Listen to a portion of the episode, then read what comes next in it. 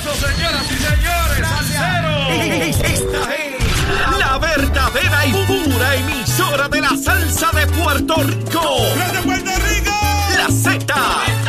WZNTFM 93.7 San Juan, WZMTFM 93.3 Ponce y WIOB 97.5 Mayagüez. La que representa la salsa en la isla del encanto.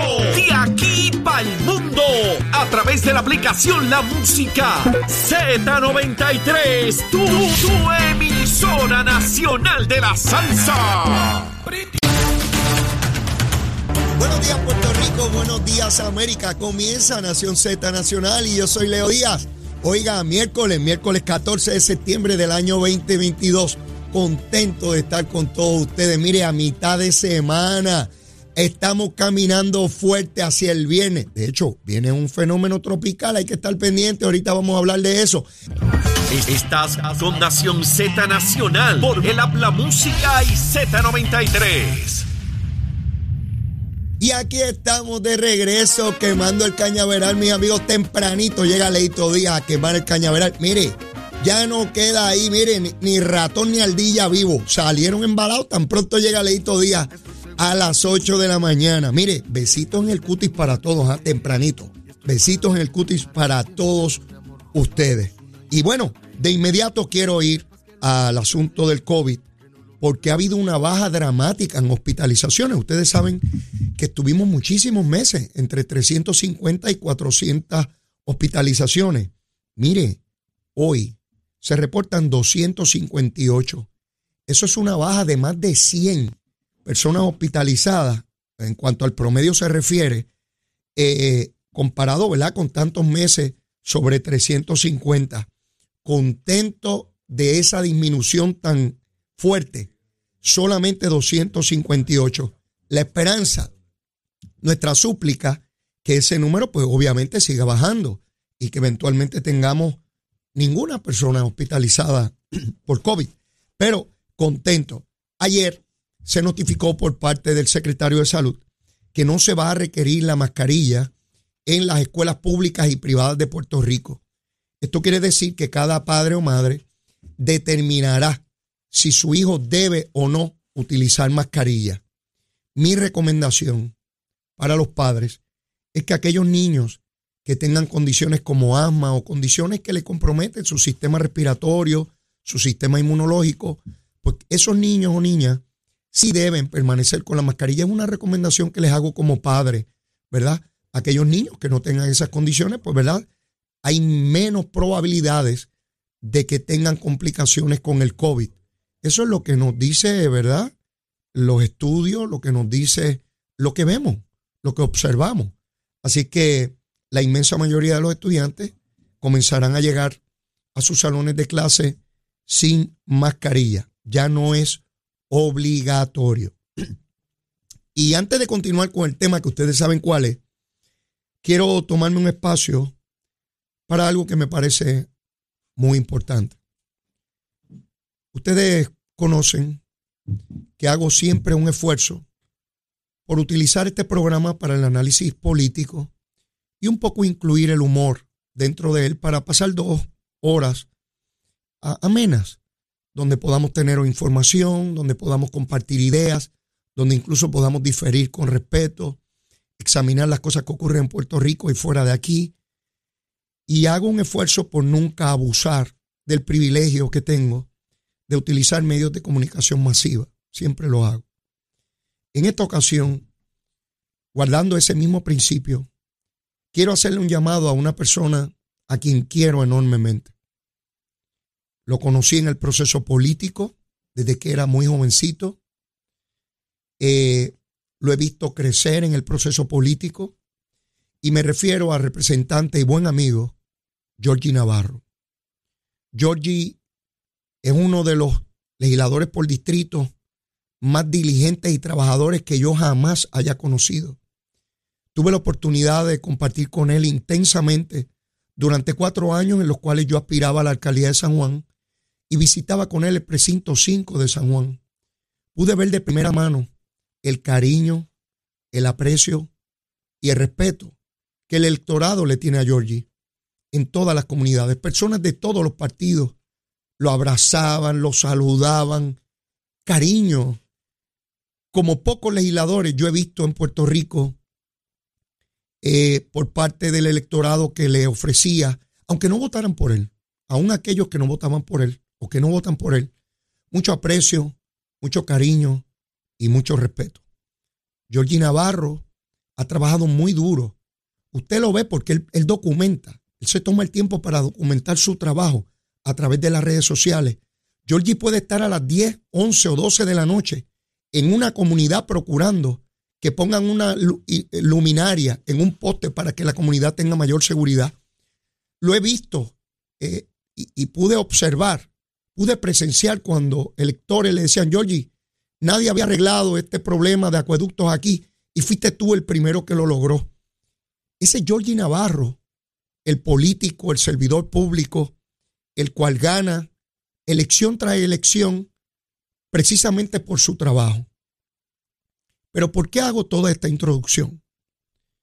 Porque Georgie tiene un problema que tiene que enfrentar y que en el pasado le ha costado problemas públicos, problemas a nivel privado. Y por cierto, yo recuerdo una conferencia de prensa donde el entonces presidente del PNP, Tomás Rivera Chat, junto a otros legisladores, le hacían un reclamo público de que tenía que atender un problema que a mi juicio es un problema ya de salud que tiene Georgie y es su dependencia al alcohol, a las bebidas alcohólicas.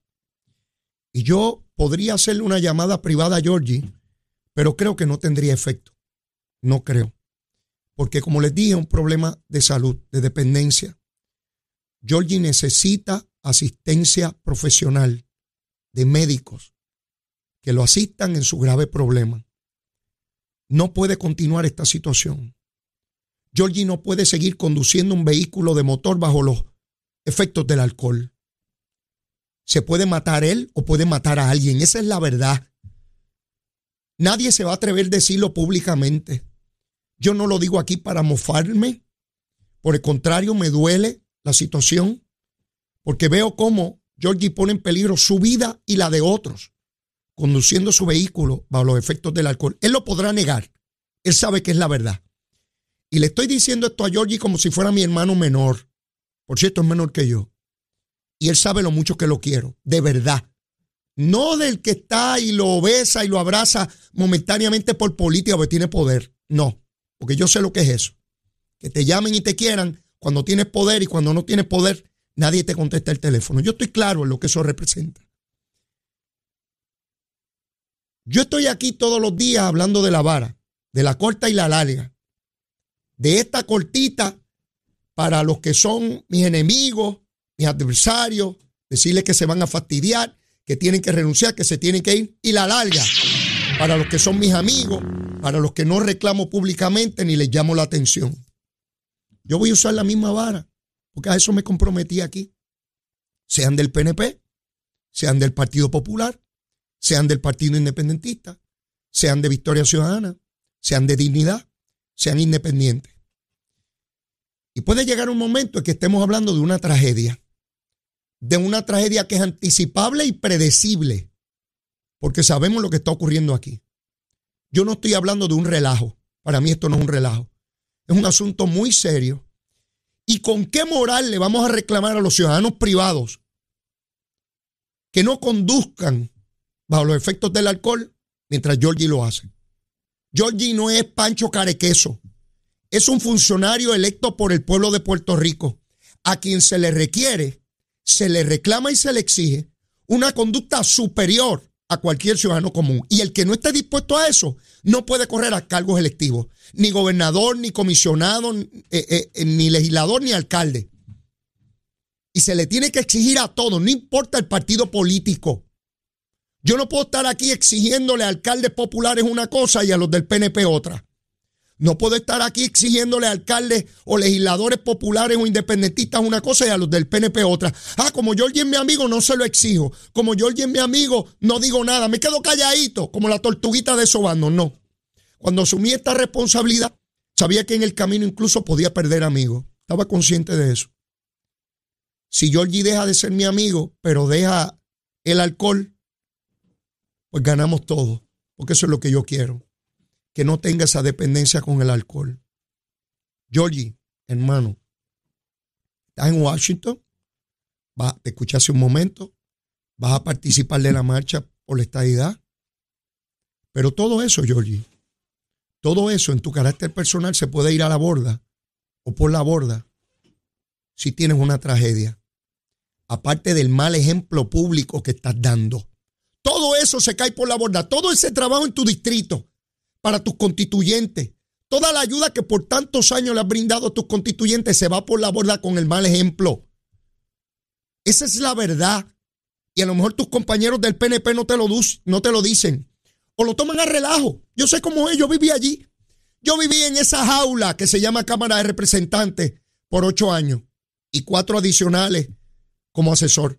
Yo sé lo que es como tus compañeros lo pueden tomar a relajo. No es relajo. Es un asunto muy serio de política pública porque después incluso los miembros de tu partido, los miles de electores estadistas, tienen que estar dándole explicaciones a otros electores de la conducta de sus legisladores. Incluso avergonzarse de ella. Estamos cansados de los que han fallado.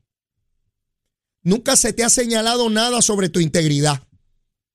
Jamás sobre dinero, corrupción, jamás se te ha señalado. Jamás. Porque eres un hombre íntegro. Fíjate de lo que estoy hablando, de una dependencia al alcohol. Eso es un problema de salud. No tienes la voluntad para detener esa conducta. No eres el único, Georgie. No hay por qué avergonzarse. Lo que hay es que buscar ayuda. Y sabes qué, Georgie? Tienes la gran oportunidad, hermano, de enviarle un mensaje a miles y miles de puertorriqueños que tienen el mismo problema que tú, problema de alcohol, y que ellos puedan ver en ti no solamente el gran legislador que eres, el gran servidor público, el gran ser humano con un gran corazón, sino que también demuestre que se puede luchar contra esa enfermedad y superarla, seguro. Y entonces serás ejemplo completo de lo que debe ser un legislador. Cariñoso, amable, afable, servidor. Todas esas cosas buenas que tú tienes. Todas esas cosas buenas que te reconocen incluso personas de otros partidos políticos. Incluso los que te combaten como servidor público. Están conscientes y te reconocen esa valía. Tenía que decírtelo, Georgie. Espero, abrigo la esperanza, ¿verdad, hermano? De que puedas buscar ayuda.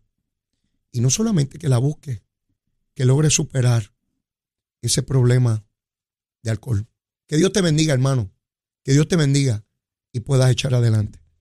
Ahora voy con el otro tema. Ya ustedes conocen cuál es. Ya ustedes conocen cuál es. Luma, Lumita, Lumera, Luma, Lumita, Lumera. Seguro que sí. Miren, a las 5 de la mañana, vamos para allá. 1067 abonados sin energía eléctrica. Solo 1067 verifiqué antes de comenzar el programa. 1323. Subió un chililín, un chililín. Ahora, tengo que hacer una salvedad. Ah, me tengo en, pantalla los que están por Facebook. Miren lo que está ocurriendo ahora mismo. Subió un poquito más todavía. Ahora en 1872. De mil de 1.468.223. Solamente 1.872 no tienen energía a esta hora. Sin embargo, tengo que hacer un caveat, tengo que hacer una anotación, tengo que establecer un pero. Fíjense que esto no lo ha dicho ni Jaramillo. Jaramillo toma esa misma tabla que proyecta Luma para decir los abonados que no tienen energía. Sin embargo, Luma ayer. Ayer el negociado de energía tuvo una vista para reclamarle, para requerirle a Luma y a la Autoridad de Energía Eléctrica, ambas, elementos para las métricas de medición. Y aquí hubo gente que reclamaba que el negociado de energía no estaba haciendo su trabajo. Y ya estamos viendo los resultados. El negociado de energía en su vista de ayer le, le reclamó a Luma, oiga, esos números de abonados que usted da en las tablas, que no tienen energía, son exactos. Y Luma le admitió algo que yo no sabía y que nadie, ni siquiera de la UTIER, había señalado. Ese número que yo le doy todos los días es un estimado, no es el número exacto. Lo admitió Luma ayer.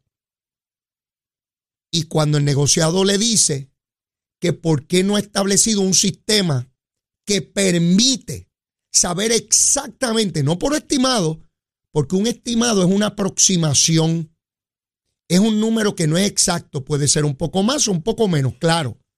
Esa aproximación, ese estimado, debe estar cerca del número exacto. Quiere decir que si hay 1800, podría ser que hayan 2000 o 1500, porque una aproximación puede estar por arriba o por abajo del número exacto. Pero yo no quiero aproximaciones y el pueblo puertorriqueño tampoco quiere aproximaciones. Exigimos el número exacto de personas o abonados que no tienen energía eléctrica. Es importante ese número.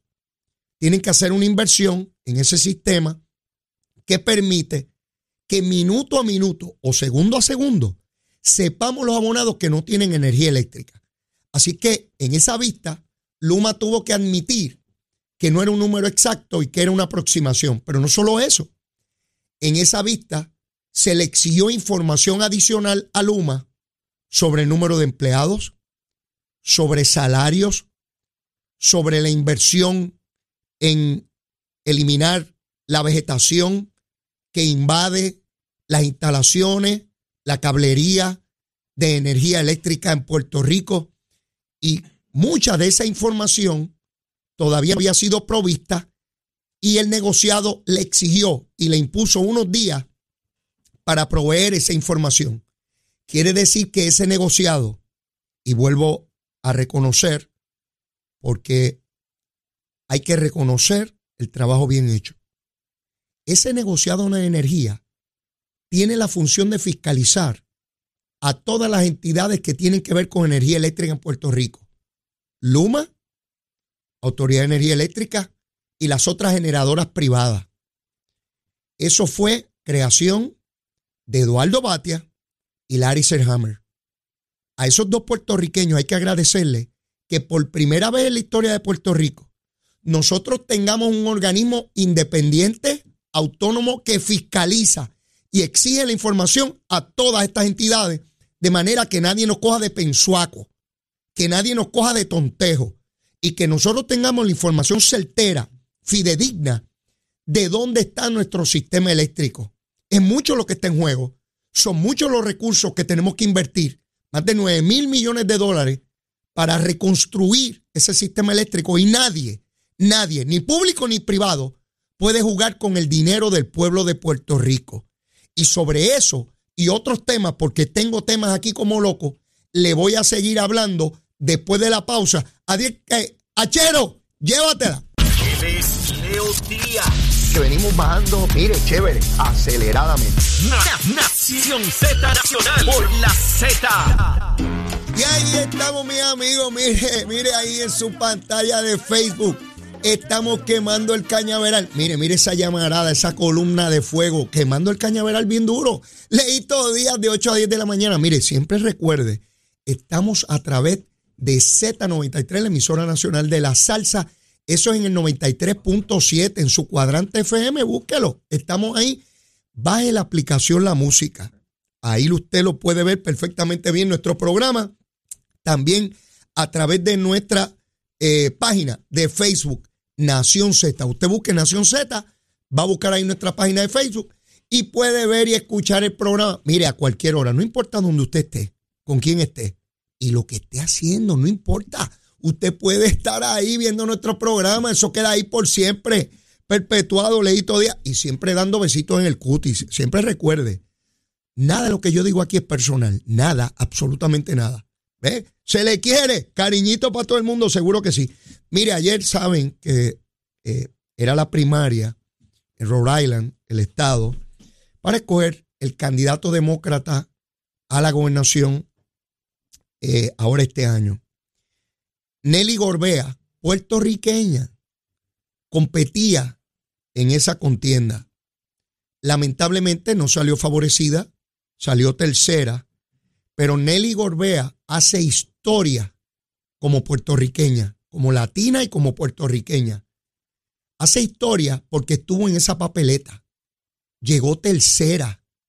Miles y miles y miles de ciudadanos de Rhode Island estuvieron allí disponibles, dispuestos y en efecto votaron por ella. Eso es un paso gigantesco. Es el ejemplo de cómo los puertorriqueños se integran al proceso político y alcanzan el poder político dentro de los 50 estados. Eso es un mensaje clarísimo para todos aquellos changos en Puerto Rico que están, ay, los americanos no me quieren, no me han dado besito, el americano no me quiere dar un besito, bendito, yo quiero que, como los americanos, mire, todos los americanos son rubios, todos, todos, todos, todos son rubios, tienen el pelo rubio, los ojos son rubios, la lengua es rubia, los intestinos, cuando le hacen la autopsia, miren, son rubios también los condenados, y no nos quieren, esa gente habla en inglés y no nos quieren. 5 millones de puertorriqueños en los 50 estados adquiriendo poder político. Una puertorriqueña juez del Tribunal Supremo de los Estados Unidos. Sí, de los nueve jueces. Allí está Sonia Sotomayor. Boricua también. ¿Sabe dónde se crió? ¿En el Bronx? Sí, no, no se crió en California, en Beverly Hills. No, no, no, no. Se crió allí donde están los pobres puertorriqueños. Y de allí al Tribunal Supremo de los Estados Unidos. Eso quiere decir que, que no nos podemos poner chango. Esto es una bobería de unos changuitos en Puerto Rico. Ay, como yo soy pobre, no me quieren. Ay, como yo no tengo escuela, no me quieren. Ay, como yo soy un poco más prieto, no me quieren. Ay, como yo no sé inglés, no me quieren. Ay, bendito a mí nadie me quiere. Yo voy a llorar porque no me quieren. Mire, mire, mire, mire. Esto no se trata de si usted nació pobre o rico. Esto no se trata si usted es más, más hincho o, más prieto. Yo soy más hincho y mi hermana es más prieta. ¿Y qué? ¿Sí? ¿Saben qué? Mi hermana tiene un doctorado, ¿sí? Tiene más estudios que yo y es la más prieta de casa. Mire, no tiene que ver con el color de la piel. Ni tiene que ver si habla español, inglés o chino, este, allá, eh, ¿verdad? Cantonés eh, en China, o si es francés o alemán. Mire, aquí hay unos grupos changos que le dicen a ustedes que ustedes son puertorriqueños benditos y que no lo quieren, que usted no puede lograr nada bendito, pobre puertorriqueño, porque usted nació en un barrio por allá pobre o en el campo, ¿verdad? O al lado del agua, o que sus papás estaban presos y como usted, sus papás estaban presos, pues usted, pues usted tiene que ser delincuente también porque su papá estaba preso. Mire, no, vamos a dejar esa changuería ya. Yo quiero escuchar el discurso de que podemos lograr cosas. Y Nelly Gorbea no se sentó allí a esperar que vinieran los americanos a darle un besito porque está boricua bendito a Mire, se fajó y echó para adelante. Y no tuvo miedo y compitió. ¿A que no salió? Seguro, uno gana y pierde en política. ¿Cuál es el problema? Echó para adelante. Y no es la primera vez que va a una posición electiva. Ya había ganado antes posiciones electivas. Así que ese mensaje, porque usted escucha aquí programas de radio y televisión todos los días y están todos los días diciéndole que usted no sirve para nada. Usted no se ha dado cuenta de lo que hacen con usted. Todo el día le dice que usted no sirve para nada, que usted es puertorriqueño y que los americanos no los quieren y que tampoco puede lograr la independencia porque se muere, y que usted nació para estar en una colonia, y que usted nació para que otros decidan por usted, y que usted siempre tiene que estar extendiendo las manos para que le den chavito, porque usted no puede estar chavito, chavito, usted nació para ser pobre, y que los americanos se están quedando con Puerto Rico, y que nos están robando las playas, y que no hay casas que comprar. Usted no se da cuenta que le están diciendo que, que somos infelices. Todos los días nos están diciendo que somos infelices aquí cuatro gatos, que no servimos para nada. Y yo digo, pero ¿qué mensaje es este? ¿Cuándo nosotros vamos a coger a todos estos manganzones y manganzonas? Sí, para que, para, para la igualdad de género. Manganzones y manganzonas que están en los radios, en la televisión en la prensa todos los días diciendo que no servimos para nada. Y la patria la patria, pero no servimos para nada. Mire, Nelly Golbea tuvo los pantalones o la falda o lo que se ponga ella, lo que le dé la gana. Y echó para adelante allí en Rhode Island y quedó tercera, una boricua para la historia. Y su vida no ha acabado. Ella está viva, ¿verdad que está viva? Sigue para adelante allí, representando a los puertorriqueños, a los ciudadanos americanos. Y hoy, a las diez y media de la mañana, un grupo de puertorriqueños tiene una manifestación, una marcha en Washington, exigiendo la igualdad. Sí. Y yo escuchaba a algunos periodistas hoy, los changuitos, siempre los changuitos. ¿Y cuántos van a ir?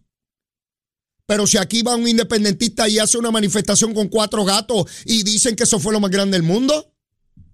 Entonces ahora los estadistas tienen que llevar dos millones de personas allí. Mire la vara otra vez. Mírela aquí, la chiquita. Mire la vara chiquita. Si los estadistas van a hacer una manifestación, tienen que llevar dos millones de personas. Si no llevan dos millones, no sirven para nada. Esa manifestación no sirve. La idea que buscan es falsa. Están engañando a nuestro pueblo. Los americanos no nos quieren. Están fastidiados. Tenemos que quedarnos aquí arrinconados y arrodillados. Ahora se aboga por la colonia la independencia. Mire la vara larga, qué buena es. Ave María, esa persona representa la dignidad, el poder, eh, eh, eh, el empoderamiento de nuestro pueblo, la igualdad, la exigencia de derechos. Mire qué changuería aquí. Mire qué changuería aquí. Así que siguen los puertorriqueños. Mientras hay changuitos aquí en la isla, los que están allá no están con changuería. Fíjense qué diferencia.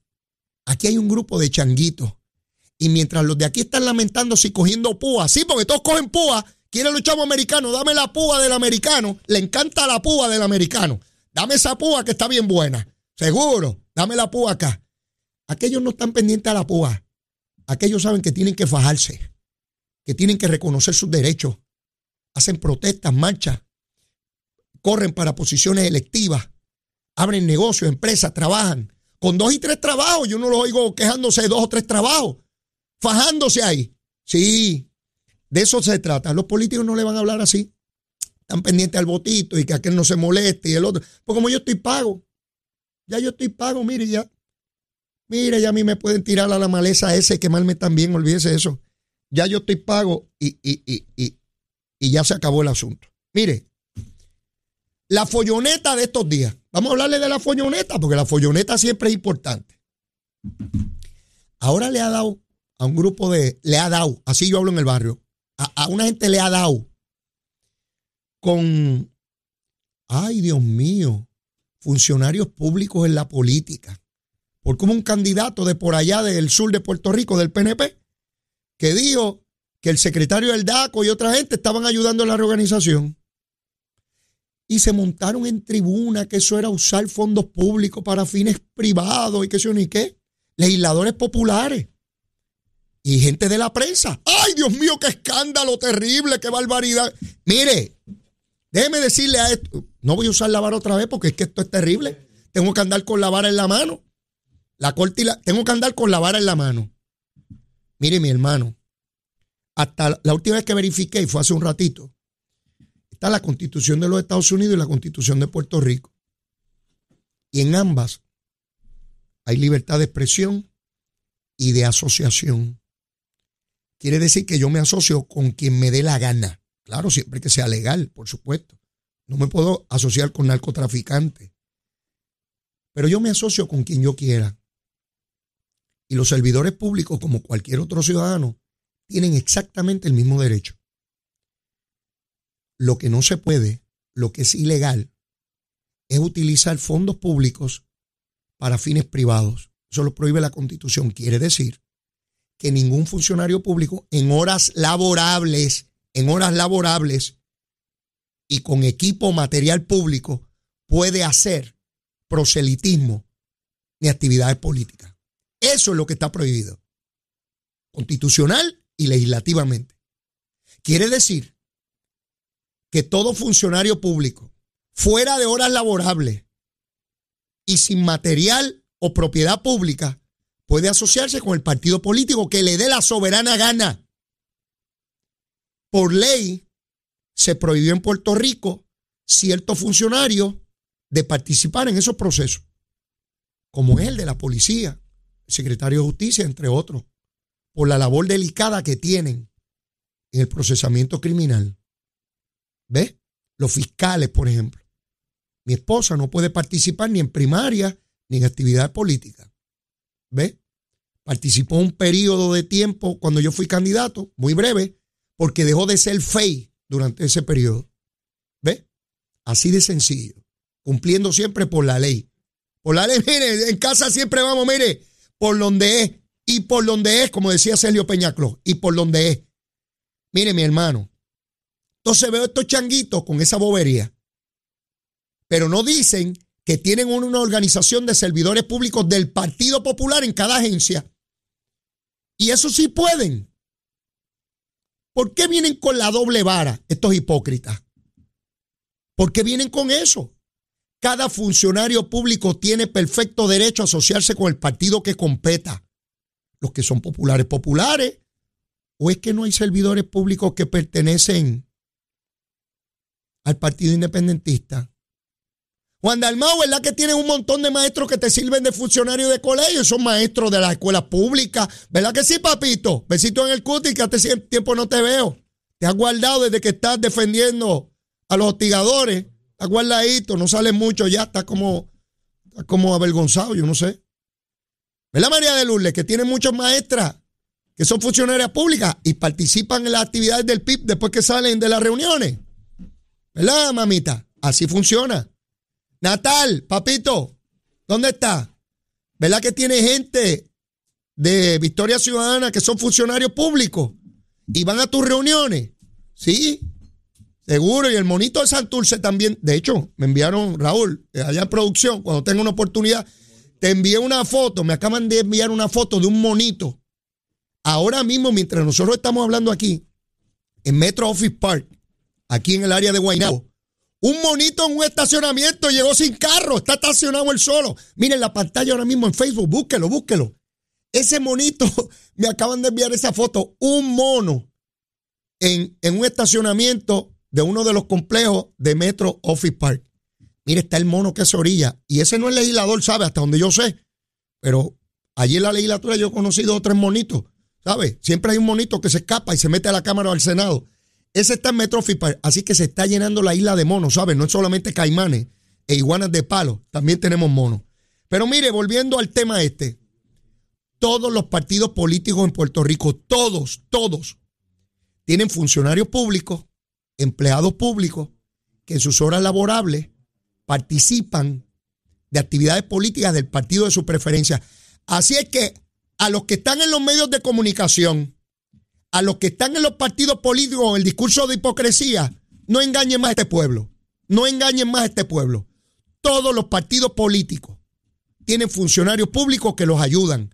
Tienen perfecto derecho. Y yo voy a defender aquí, con fuerza, el derecho de cada ciudadano y de cada funcionario público a pertenecer al partido que le dé la soberana gana y ayudar a reorganizarlo, a inscribirlo, a recaudarle fondos y a llevar la idea que lleva ese partido. No importa si es pipiolo, dignidoso, no importa si es victorioso, no importa si es popular, no importa si es PNP.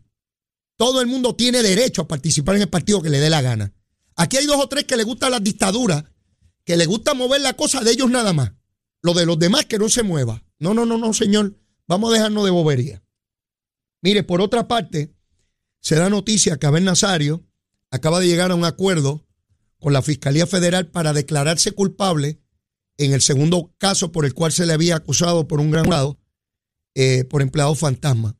Con esto, lo que puedo mirar a distancia, lo que me parece que está ocurriendo, es que Abel está tratando de que ambos casos, las sentencias, eh, tengan un paralelismo, que cumpla por los dos casos con una misma sentencia, ¿no? Eh, y que sea una sentencia menor al declararse culpable, al llegar a un acuerdo con la fiscalía. Este es un caso que, me duele mucho. Eh, ciertamente al aceptar la culpa, Abel Nazario está admitiendo que, que falló, que viola la ley. Ahora tendrá que cumplir con la misma. Este es otro de esos casos penosos donde usted ve a un funcionario que trabajaba enormemente por su pueblo, que hizo grandes cosas en el pueblo de Yauco, el primer alcalde PNP de Yauco, el primero, el primero. Y lo sustituyó Luigi, eh, también del Partido Nuevo Progresista. Así que Abel logró cambiar eh, la afiliación mayoritaria de los yaucanos hacia el Partido Nuevo Progresista, abrió esa brecha. Es lamentable, muy duro, muy duro, que su carrera política, al igual que ha ocurrido con líderes del Partido Popular, termine eh, trágicamente de esta manera es mi amigo, eh, lo seguirá siendo, porque no se trata de uno negar aquí personas porque cometen delitos. Yo, yo escucho políticos que cuando acusan a alguien era su amigo de toda la vida. No, yo no lo conozco. No, yo no sé quién es. Yo nunca he compartido con él. Como Santa María, que hay gente que lo niega ahora. Yo, yo lo conocí toda la vida. Ese, ese no es mi amigo. Ese no. Ese no. Ese se traicionó muchas cosas. Muchas cosas. Eh, es distinta. Y, y, eso es así. Uno tiene distintas relaciones con los seres humanos. Eh, pero de igual manera no le deseo mal. Deseo que todos cumplan con lo que competa con la ley y que puedan reincorporarse a la sociedad y seguir aportando. No desde la área pública, no como Maritere, que después que se tiene una convicción por corrupción le dan empleo eh, eh, en el municipio de Arecibo. Así no, para nadie. Todo el que sea convicto por corrupción no puede tener ni contrato ni empleo en el gobierno, no importa el partido, ni PNP, ni populares, ni independentistas, ni victoriosos, ni dignidosos, ni independientes, ni el monito ese que se encuentra en Metro Park. Si usted es corrupto, si fue convicto, se declaró culpable, tiene perfecto derecho a ganarse la vida y a disfrutar de la vida y su familia en la empresa privada, a rasparse la yuca en la empresa privada pero no en el gobierno. Estoy clarito en eso. Estoy clarito eh, en eso. Eh, miren, se da una noticia hoy importante. Otra vez para los changuitos. El restaurante El Mesón de sándwiches, ustedes lo conocen, una cadena puertorriqueña que ha ido ampliándose. Está abriendo su cuarto restaurante en la Florida. El cuarto restaurante en la Florida. A los changuitos que dicen que los americanos no deben venir aquí. Sí, a los de la izquierda esta glotona que tenemos nosotros en Puerto Rico. Sí, a los izquierdosos estos, lucha así entrega, ¿no? ¿Verdad que ustedes no quieren que los yanquis vengan aquí? ¿Verdad que ustedes no quieren que los yanquis establezcan negocios aquí? ¿Verdad que ustedes no quieren que los yanquis compren propiedades aquí? ¿Y qué les parece si los yanquis le dan una patada por el trasero a ese restaurante porque son puertorriqueños? ¿Qué les parece? ¿Les gustaría? ¿Les gustaría que los americanos, como ustedes llaman, cogieran a todos los puertorriqueños que están abriendo empresas en los Estados Unidos y le dijeran, mire, lárguese de aquí que usted es puertorriqueño. Váyase con su sándwich para otro lado. Váyase con su jamón y su pan y lárguese de aquí, váyase para allá, para Bayamón. ¿Qué les parece? Sí, a los tontejos que nos vienen con el discurso nacionalista ese obsoleto. ¿Saben por qué el mesón sándwich está creciendo? Porque no espero que le vinieran a dar besitos en el cutis. Se están fajando allí con los restaurantes que están allí, de la Florida, de ciudadanos americanos de allá, de los Yankees. Se están fajando y están ganando su cuarto restaurante. Cuánto me alegro. Sí, y espero que más puertorriqueños con restaurantes y negocios puertorriqueños se ubiquen en la Florida, en New York, en New Jersey, en Texas, en California, en Nebraska, en las Dakotas, en Alaska, en Hawái. Eche para adelante, boricua, boricua de pura cepa. Ay, ay, el americano no me quiere. Ay, bendito. Qué montón de changos e inútiles aquí. Dos o tres. Muy, muy patriotas. Eh, ¿A qué no montan un restaurante aquí? No allá, aquí. A ver si echan para adelante. Trabajen, fájense. Sí, como la gente de Mesón Sandwich. Por cierto, gran restaurante, anuncio gratuito. Cada vez que tengo la oportunidad me meto allí. Con mesotron, con mesotron por ahí para abajo, mi hermano, sabroso. Sí, mire, ya los yankees están aprobando el sándwich de aquí. Mira, le está gustando el sándwich de aquí, seguro que sí. Como tiene que ser el puertorriqueño emprendedor. ¿Sabe qué? Son empresarios. Aquí hay gente que criminaliza la ganancia la inversión, el capital. Si la gente de Mesor Sandwich no regala el sándwich, lo venden y obtienen una ganancia, seguro, y tienen cientos de empleados que llevan las habichuelas a su casa, producto de su trabajo. El gobierno no produce dinero. El gobierno gasta el dinero de la empresa privada que se le paguen contribuciones, el dinero que usted paga en las planillas, el dinero que paga el colmado, el comercio, la industria. Aquí hay un grupo de changuitos que criminalizan. ¡Ay! Ese capitalista y que compró ese edificio. Sí, como ellos no lo pueden comer. Un montón de envidiosos. Muchos de ellos un montón de vagos que no, se, no, no dan un tajo, pero que le encanta estar criticando. Al que se faja, que se arriesga. Porque la gente del mesón, como cualquier otro restaurante o negocio, tiene que estar trabajando con el riesgo todos los días, tratando de producir lo, para los gastos las primeras tres semanas para ver si en la cuarta semana obtiene ganancia. Cada negocio tiene riesgo. El cheque no llegue a los 15 y los 30 por obra y gracia. Hay que levantarse al amanecer a trabajar, trabajar duro y producir ganancias. Como, como lo hace la gente que está conmigo aquí en este estudio. Sí, tienen que trabajar, no se quedan por allá esperando que le llegue el dinero. Cuando llegan aquí a esta emisora, cuando Achero llega, cuando llega Carla, cuando llega Raúl, cuando llega Saudi, cuando llega Jorge, cuando llega Eddie, se levantan de noche, de madrugada, para trabajar, para producir, para echar para adelante, pagan sus contribuciones y de ahí es que el, gobierno obtiene dinero. Sí, el que les venga a hablar de, de, cuentos de camino, no, no, no, no, mire mi hermano, hay que hacer como hizo Nelly Golbea, competir y trabajar, como hace Mesón Sándwiches, allí fajado montando restaurantes de la Florida. Eso es boricua de verdad, mis hermanos. Seguimos quemando el cañaveral, llévatela, chera.